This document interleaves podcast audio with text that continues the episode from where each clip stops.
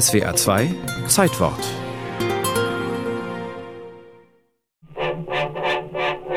Friedrich Wilhelm III. war ein König, der auf Äußerlichkeiten hielt. Er komponierte schon in seiner Jugend den preußischen Präsentiermarsch, den wir heute noch bei der Bundeswehr und auf jedem Schützenfest hören. Und am 10. März 1813 stiftet er das Eiserne Kreuz, einen Orden ganz neuer Couleur. Ein Volksorden aus schlichtem Eisen für den schlichten Soldaten. Ein Orden, der den preußischen Patriotismus beflügeln soll, denn im Befreiungskrieg gegen Napoleon braucht man für Kampf und Sieg leidenschaftliche Volksmassen. Das haben die preußischen Heerführer von den französischen Revolutionstruppen gelernt.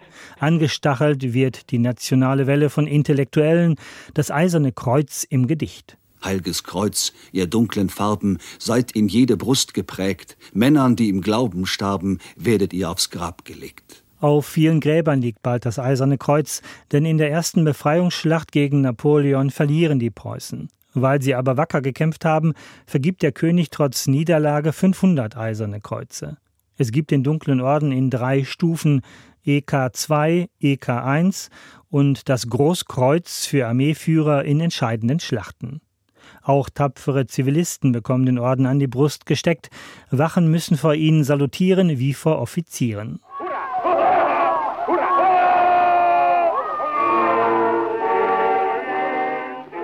Das neue preußische Heldenkreuz macht sogar dem Christenkreuz Konkurrenz.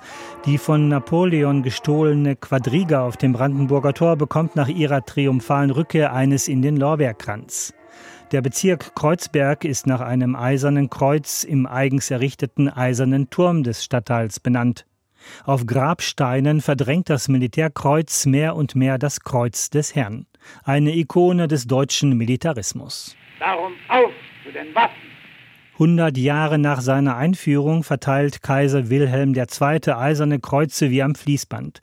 Im Ersten Weltkrieg kann die Produktion zeitweise nicht hinterherkommen. 5,2 Millionen eiserne Kreuze zweiter Klasse und etwa 200.000 erster Klasse. Kein Wunder, dass diese Blechlawine den Ordenswert herabsetzt, zumal der Krieg verloren geht. Das NS-Regime braucht einen neuen Orden.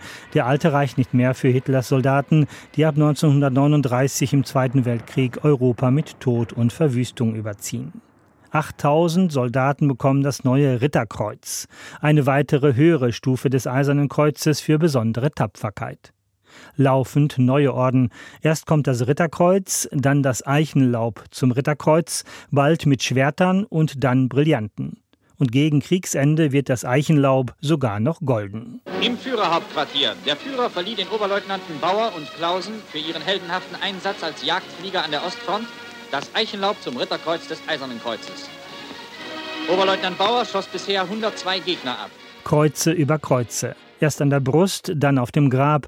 Und wofür das alles? Die Toten dieses Zweiten Weltkrieges werden nicht vergeblich gefallen sein sondern als unvergängliche Helden und Pioniere eines besseren Zeitalters in unseren Reihen für ewig weiterleben. Seit dem Zweiten Weltkrieg gibt es nur vereinzelt Orden für Soldaten, denn für die Bundeswehr soll Friedenserhalt die eigentliche Heldentat sein. Seit 2008 wird allerdings ein neuer Tapferkeitsorden vergeben, das Ehrenkreuz der Bundeswehr für besondere Tapferkeit. Es wird seitdem an Soldaten und Soldatinnen verliehen, die sich in Auslandseinsätzen besonders bewährt haben.